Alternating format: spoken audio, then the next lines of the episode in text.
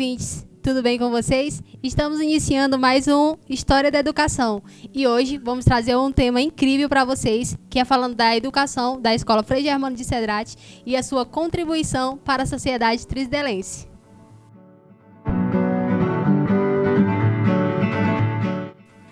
Surgida em 8 de outubro de 1982, a escola veio para ajudar os alunos da Rua Frei Raimundo que tinham que estudar, pois antes da instituição tinham que se deslocar para lugares longe se quisessem estudar. Mas Frei Oswaldo Coronini chegou para complementar, criando Frei Germano de Cedrate que ampliou aquele lugar, inovando a educação e tudo o que havia por lá. E para comprovar essa história, porque aqui a gente mata a cobra e mostra o pau, trouxemos a fala de Adilson Carvalho, professor de matemática, que criou o hino da escola e que trabalhou de forma significativa para o crescimento da educação da instituição. Aí foi simples. A importância da escola e a contribuição dela se deu pelo fato do atendimento ao maior número de alunos na localidade.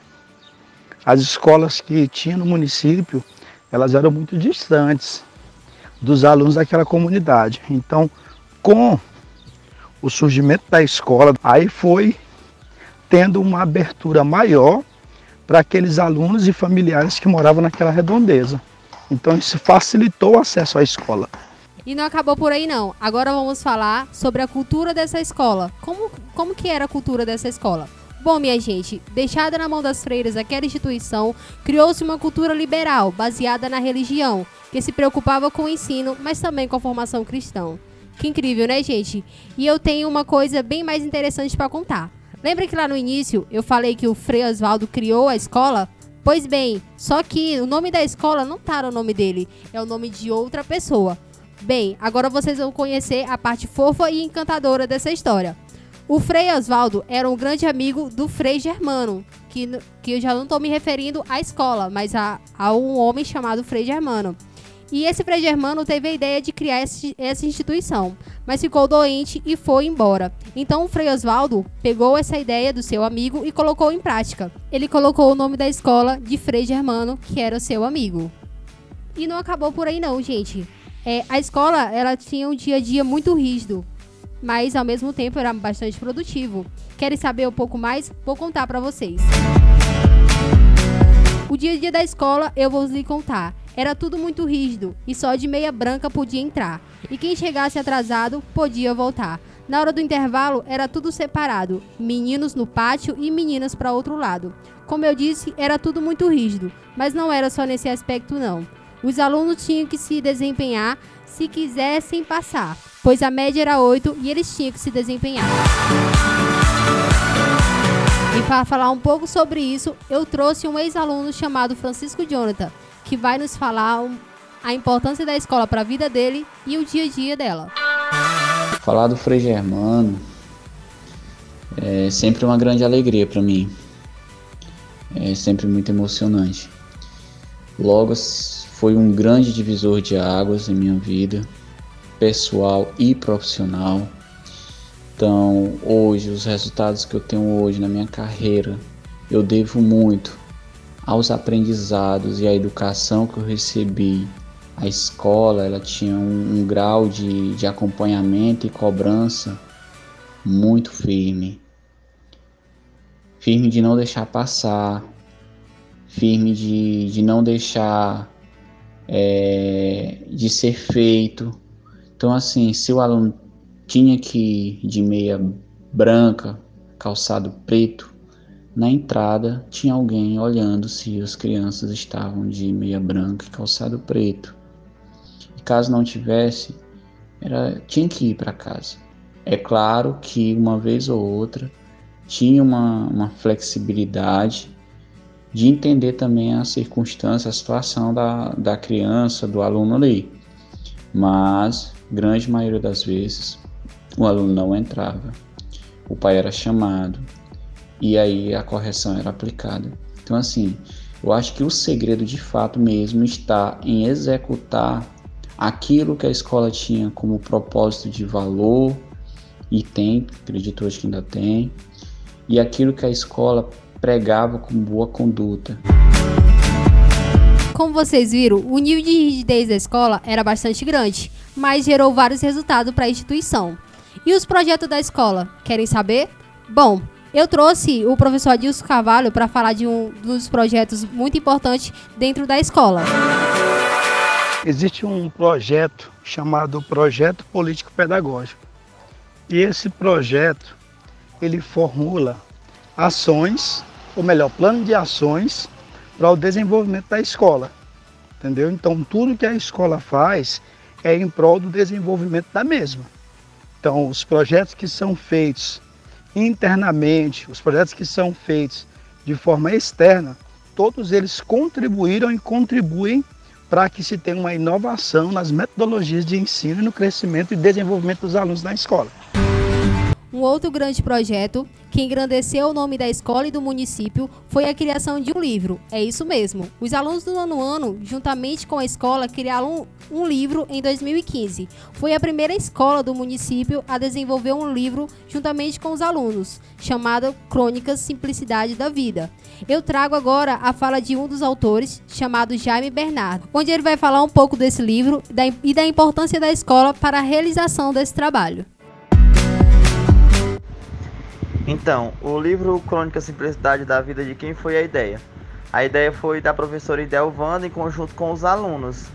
É, nós, no, no ensino fundamental, nono ano, nós estávamos estudando esse conteúdo, crônicas, e no decorrer da disciplina ela pediu que nós é, criássemos, cada um criássemos uma crônica. E nós criamos a crônica e ela achou as crônicas muito boas. E e pegou e deu a ideia da gente fazer esse livro. Aí a gente foi só aprimorando a ideia e tudo. Aí a gente teve o apoio da diretora, teve o apoio da, da, da, sec, da Secretaria de Educação. E com isso a gente conseguiu é, é, incrementar essa ideia e, a, fazer com que o livro fosse criado. É, há, algumas crônicas elas foram aprimoradas. É, depois que elas foram aprimoradas, elas foram lançadas no livro. Na verdade, todas as crônicas elas foram aprimoradas. Aí a gente colocou no livro, feito da produção, teve todo o apoio da Prefeitura de Trisdeira do Vale também. Fizemos as nossas biografias, colocamos lá no, no livro e foi assim algo, algo muito interessante, algo novo para a cidade e também para a escola. A escola ela nunca deixou nós nós de lado, ela sempre ela sempre que está por dentro de tudo, tanto para diretor, o supervisor, a prefeitura, assim, de um modo geral, nos, a, nos ajudou em tudo, deu todo o apoio e foi algo que deu muito certo, muito certo mesmo o lançamento desse livro. É tanto que hoje ele está aí, foi lançado, é, ele é reconhecido por Trisdela do Vale, muitas escolas têm ele, então, nem só por Trisdela do Vale, mas a biblioteca estadual tem um exemplar do nosso livro. Muito bom, né, gente? E como eu falei, foi a primeira escola do município a realizar esse projeto. Mas a escola está mudada. Ela não pertence mais às Irmãs do Preciosíssimo Sangue. Logo, pertence à instituição da prefeitura. Mas será que essa mudança interferiu na educação do Frei Germano de Cedrates? Será que a escola regrediu ou só se ampliou ainda mais? E para falar sobre isso, eu trouxe a fala da professora Gessé, que trabalhou por 20 anos nessa instituição. Além disso, ajudou no desenvolvimento educacional e moral dos alunos. Eu não creio que tenha entrado em declínio. O que eu acredito que aconteceu foram essas mudanças práticas que foram mencionadas no item anterior. A partir do momento que a escola perde uma intervenção particular, porque Enquanto a escola era gerida pelas Irmãs do Preciosíssimo Sangue, ela também recebia benefícios da missão de irmãs que vinham da Itália. Então ela não tinha apenas a renda do governo, não era apenas, ela não vivia, não sobrevivia, a escola não se mantinha apenas dos valores que toda escola pública sobrevive. Ela tinha é, investimentos extras para estar ampliando a estrutura física, tanto é que é uma das, é, é uma das não, se não duvidar, nós temos aí a melhor estrutura da região. Talvez outras escolas já tenham é, crescido, já tenham se ampliado bem, mas nada se compara à estrutura daquele prédio. Então tudo isso acontecia graças a essas ajudas extras que se tinham. Então, essas questões práticas de ter uma certa autonomia para resolver tudo de imediato, sem depender totalmente do setor público, claro que fazia diferença. E a gestão das irmãs se preocupando sempre com essa intervenção religiosa também tinha essa fazia diferença. Agora, hoje, no sentido de educação, de compromisso, garanto que não mudou. Creio até que, que evoluiu, porque os professores foram é, enriquecendo-se, né, buscando novas práticas, a educação foi evoluindo e tanto é que nós vimos aí agora, em plena pandemia, a escola dando um show de trabalho. Então, não acredito que tenha sido um declínio. Eu vejo mais como uma mudança de estilo, uma mudança de, de na forma de existir da escola. Essa é a história. E aí, gostaram? Bom, chegamos ao fim de mais uma história da educação. Espero que tenham gostado e até a próxima.